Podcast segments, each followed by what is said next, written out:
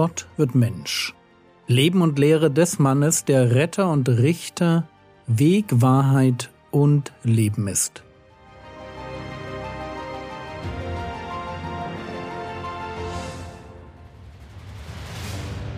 Episode 278 Warum kein Hörgerät? Teil 2 Ein bisschen denke ich, dass die letzte Episode zu sehr Jürgen war. Sich in Übersetzungsspitzfindigkeiten zu verlieren, sorry an alle, denen das zu viel war. Trotzdem will ich dem Gedanken, mit dem wir aufgehört haben, noch eine Episode lang nachspüren. Ich hatte recht provokant formuliert, dass es einen Punkt geben kann, wo Gott mich nicht mehr gewinnen will, sondern mir dabei hilft, den Weg zu gehen, den ich gehen will, auch wenn dieser Weg von ihm wegführt. Ich weiß, dass diese Vorstellung vielen Christen komisch vorkommt, weil wir Gott meist als einen Gott sehen, der bis zum letzten Moment versucht, jeden Menschen zu retten, egal wie aussichtslos dieses Unterfangen auch sein mag. Und um das deutlich am Anfang zu sagen, Gott lässt keinen fallen, für den es noch Hoffnung gibt. Wo sich auch nur ein Funke Glaube findet, wird Gott das nutzen. Der Messias ist der, der den glimmenden Docht nicht auslöschen wird. Es sind gerade die Schwachen, denen sein Hauptaugenmerk gilt. Niemand geht verloren, weil Gott ihn nicht will.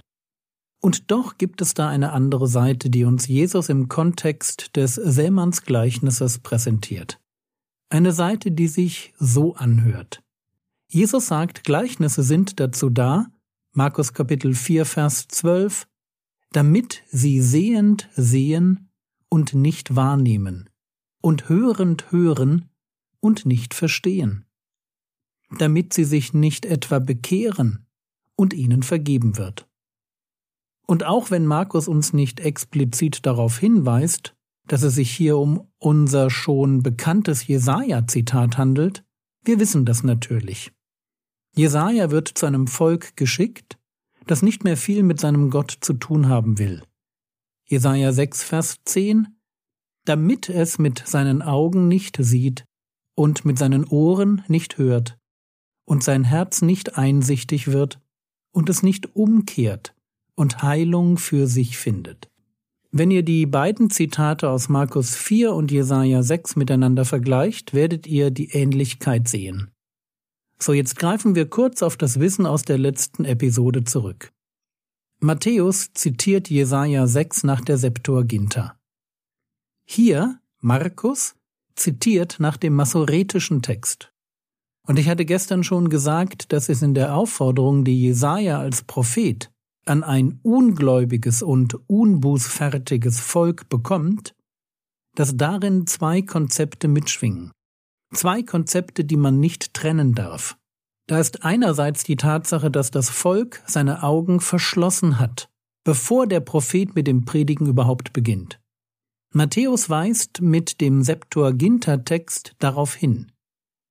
Da ist aber andererseits auch die Tatsache, dass Jesus als Prophet, der zu einem ungläubigen und unbußfertigen Volk predigt, dass er die Gläubigen sammeln und nicht nur eine Welle emotionaler Begeisterung lostreten will.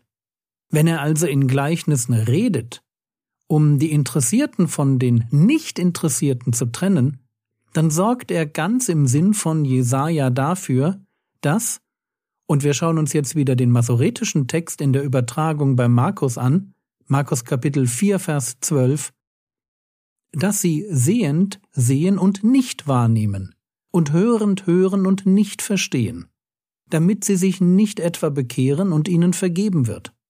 Auch wenn uns das nicht passt, aber das ist eine logische Konsequenz.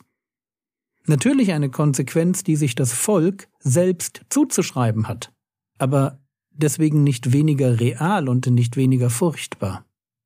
Frage, muss Gott Menschen nicht bis ans Ende nachgehen?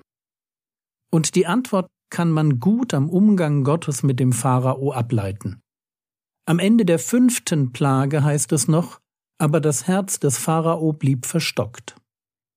Am Ende der sechsten Plage lesen wir plötzlich, doch der Herr verstockte das Herz des Pharao. Mit Verstocken ist gemeint, Gott gibt ihm, dem Pharao, Gott gibt ihm gegen alle Vernunft Kraft, an seinem Nein festzuhalten. Nein, ich lasse dein Volk Israel nicht ziehen. Gott zwingt ihm das Nein nicht auf. Das Nein kommt aus dem Herzen des Pharao. Aber jetzt hilft Gott ihm, im Angesicht gewaltiger, nationaler Katastrophen wieder alle Vernunft am Nein festzuhalten. Gott gibt ihm die Kraft, seinen bösen Weg zu Ende zu gehen. Er hätte ihn vernichten können, aber er tut es nicht und verwendet ihn ganz bewusst als ein abschreckendes Beispiel. Die Frage war, muss Gott Menschen nicht bis ans Ende nachgehen? Und ich denke, wir sollten bei der Idee vorsichtig sein, ganz vorsichtig. Überhaupt sollten wir uns Gott nicht als einen Gott vorstellen, der uns wie ein Bettler anfleht, dass wir ihm doch endlich unser Leben schenken. Nichts liegt ferner. Wir sind die Bettler. Gott muss gar nichts tun. Er hat kein Problem. Wir schon. Wir sind die Verdammten. Und wehe uns, wenn wir das nicht zugeben wollen. Das Evangelium ist zwar eine Botschaft von der Errettung, aber keine, die Gott uns aufdrängt. Da kommt ein reicher Jüngling, Jesus gewinnt ihn lieb, erklärt ihm, was er tun muss, um ewiges Leben zu bekommen, und als der entsetzt und traurig weggeht, benutzt Jesus sein Weggehen als warnendes Beispiel, aber er rennt ihm nicht hinterher. Warum redet Jesus in Gleichnissen? Antwort, weil er um die Gefahr weiß, die von Predigten ausgehen, die jeder versteht. Johannes der Täufer war diesen Weg gegangen.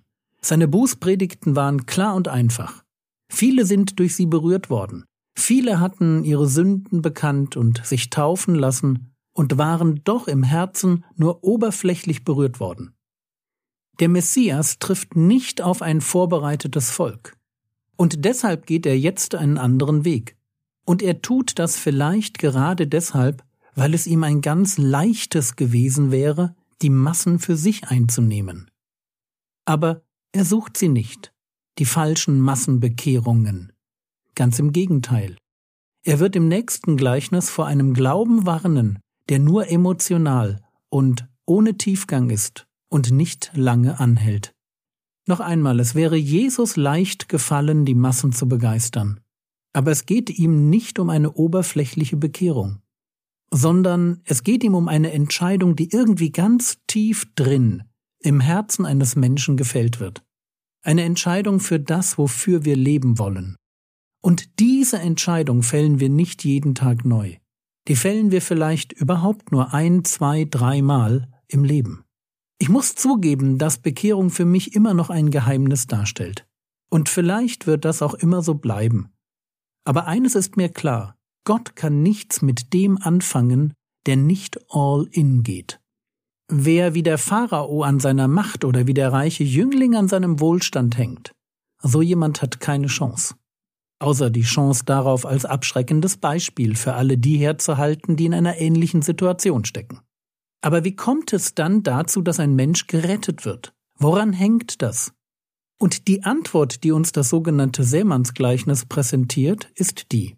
Alles hängt daran, wie wir mit dem umgehen, was Gott uns sagt. Alles hängt daran, ob wir uns auf eine Dynamik einlassen, an deren Ende ein Leben steht, das von geistlicher Frucht geprägt ist, Frucht, die das Wort Gottes in meinem Leben wirkt. Und zwar Tag für Tag.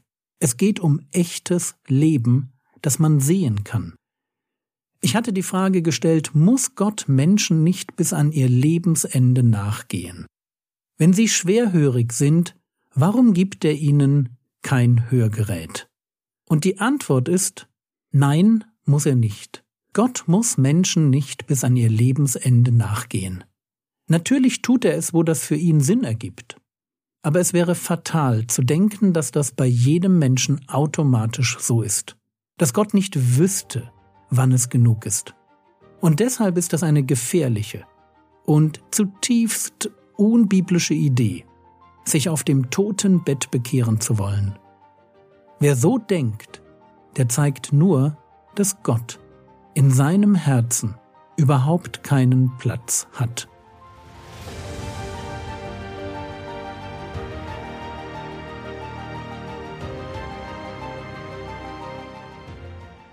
Was könntest du jetzt tun?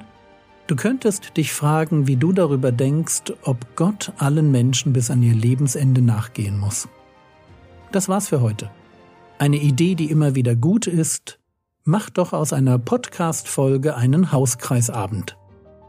Der Herr segne dich, erfahre seine Gnade und lebe in seinem Frieden. Amen.